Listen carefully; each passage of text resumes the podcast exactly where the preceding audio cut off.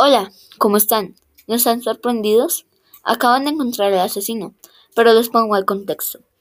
Hace dos años encontraron al ayudante del ministro muerto en su oficina, con un tiro a la cabeza y una marca en la mano.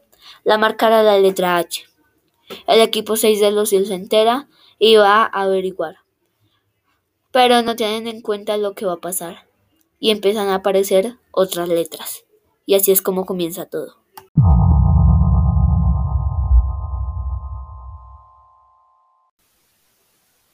Muchachos, nos necesitan en la capital. ¿Y qué? ¿Otro asesinato? Claro. ¿Y qué pensabas que nos iban a llamar para montar en pony? Y tú nunca dejarás tu humor absurdo, ¿verdad?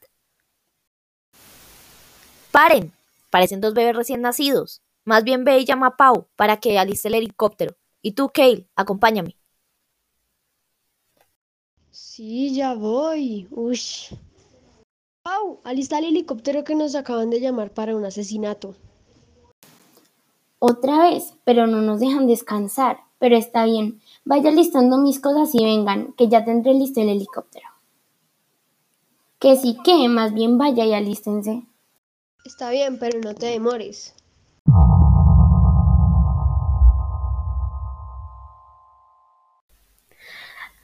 Llegan al lugar del asesinato y se dan cuenta de que la víctima era el ayudante del ministro de Salud de Florida, que estaba en Washington representando al ministro. Se llamaba Héctor Rushville y el asesino había escapado por los conductos de ventilación. ¿O no?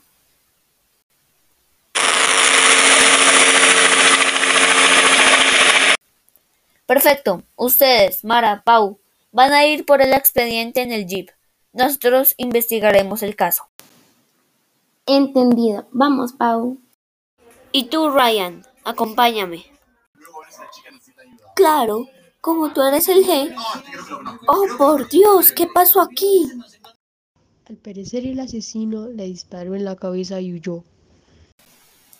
Por lo menos tiene puntería. Puntería, mas no formas creativas para escapar. Sí, muy poco creativo. Pero no creo que haya escapado por ahí.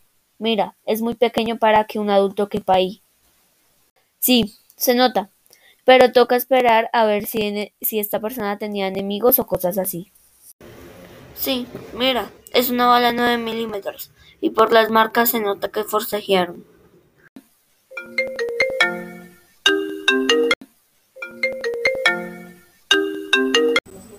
Sí, ¿qué encontraron? Bueno, al parecer no tiene ni familia, ni amigos y ni siquiera enemigos. Además, no era social y lo único que hacía era trabajar y no hacía nada más. Resumiendo, no era alguien interesante. Bueno, vengan para acá y me ayudan con este K. ¡Kile! ¿Qué te pasa? ¿No ves que estoy en una llamada? Eso no importa ahora. Mataron al ministro. ¿Qué pasó? Nada, nada. Después te llamo. Nada, nada. Después te llamo. En su propia casa. Está bien, pero escríbele a las chicas que sigan investigando este caso cuando lleguen.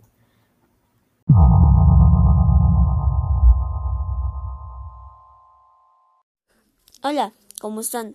Se han sentido un poco obsoletos con los dibujos tradicionales, pero no tienen dinero para comprar un lápiz óptico. Esto no te puede detener, ya que hoy te voy a enseñar a hacer el tuyo propio. Para lo que necesitarás un esfero que no funcione, un pedazo de papel o aluminio, un hisopo o copito y una gota de agua. Empecemos. Para comenzar vamos a retirar la mina del esfero. Luego cortamos diagonalmente el copito y lo insertamos en el esfero. Luego rodeamos el esfero con el papel aluminio y vamos a dejar la punta del copito descubierta. Ya para finalizar nos mojamos el dedo y untamos el copito de agua, lo cual es un conductor de energía, igual que nuestra mano y el papel aluminio, por lo cual vamos a transferir nuestra energía por el papel aluminio que llegará al copito, el cual tendrá contacto con el dispositivo y hará el papel de nuestro dedo. Cuando llegaron al lugar del asesinato se dieron cuenta de que el asesinato era muy similar. También tenía un disparo en la cabeza y una marca, pero no era del todo similar. Mira, Kelly, también es un disparo en la cabeza, pero mira, hay otra letra. ¿Cuál? La E. Señor, acaba de llegar el expediente. Muy bien. A ver. No puede ser. ¿Qué? Se llamaba Manuel. ¿Y ¿No lo ves? La marca coincide con la inicial de su nombre, igual co- con el caso anterior. tenemos algo por fin? Mientras tanto, Mara y Pau Mira, Pau, ¿qué pasó? No, nada, creí encontrar algo. ¿Aló? ¿Tienen algo? Sí, las letras de las marcas coinciden con las letras de las iniciales. Archiva este caso y lo investigaremos desde la base.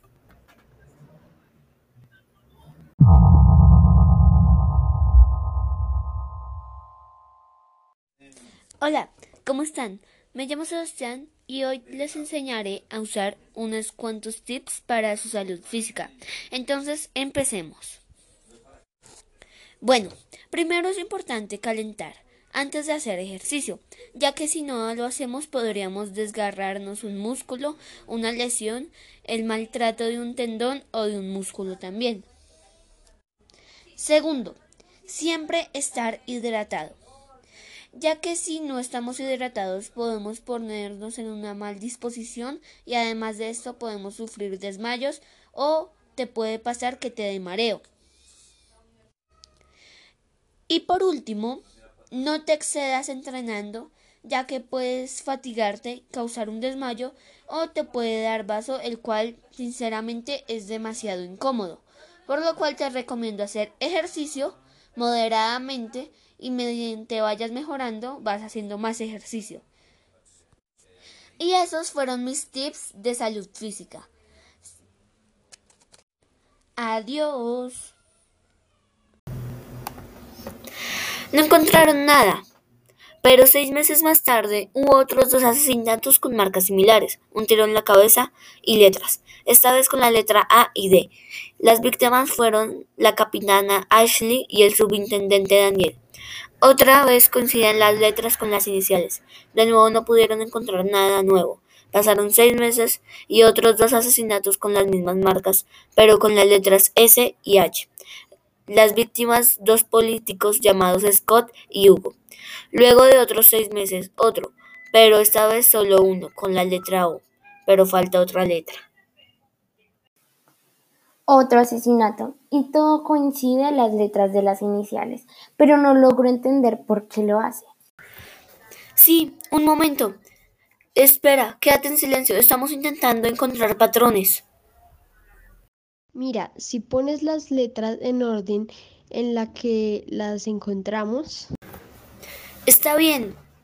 Primero encontramos la H, después la E, después la A, después la D, después encontramos la S, la H y hasta ahora vamos en el asesinato que tiene una letra O, pero formaría una palabra headshot.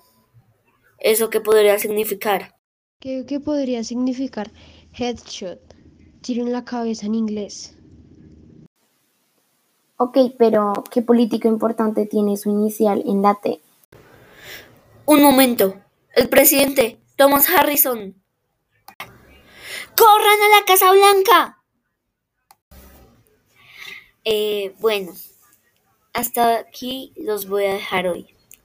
Pero quiero que recuerden algo. No terminaré mi trabajo sin mi venganza. Adiós. Hola, ¿cómo están? Me llamo Sebastián y hoy les tengo una casa que les va a encantar, más que todos los aficionados a las matemáticas. Bueno, para empezar, miremos esta sala de 9 por 9 metros que está equipada con una televisión de 68 pulgadas, dos sillones y 10 plantas decorativas. Además mide 81 metros cuadrados y es perfecta para recibir visitas. Bien, ahora síganme. Les mostraré la sala de juegos, que mide 6 por 6 metros, que serían unos 36 metros cuadrados, y está equipada con dos tableros inteligentes que pueden formular preguntas matemáticas que tú tendrás que responder, tres maquinitas de estrategia y un ping pong para que juegues con tus amigos. Ahora síganme por acá. Les mostraré la habitación más interesante en mi opinión, la sala de estudio. Mide 15 por 15 metros y tiene unos 225 metros cuadrados, aunque la mayoría de este estudio es librerías y partes para relajarse, también cuenta con un escritorio de 1 por 4 metros y dos computadores inteligentes, eh, una tablet y una calculadora de las últimas que han salido en el mercado. Además de esto, la, biblioteca mide 6 por 6 metros, que serían unos 36 mm, metros cuadrados. Y además de eso, también cuenta con una, un pequeño baño, cuenta con también un lugar para relajarse, cuenta con un televisor por si quieres eh, repasar los videos que el profe te ha dejado, etcétera, etcétera. Además de esto, bueno, ya las otras cosas no son tan interesantes como estas, pero las voy a nombrar. Primero, la habitación principal. Mide 5 por 5 metros y es gigante para los dueños de la casa. Después ya vienen las eh, habitaciones secundarias, que son para los visitantes o huéspedes, que miden 4 por 4 metros. Siguientemente sigue la cocina, que mide eh, más o menos, no me lo especificaron bien, pero medía unos 3,5 eh, metros por 3,5 metros. Y además de eso, cuenta con un patio eh, que tiene incorporada una piscina. La piscina mide 6 por, por 2 metros. Y es muy buena para los niños si alguien tiene niños.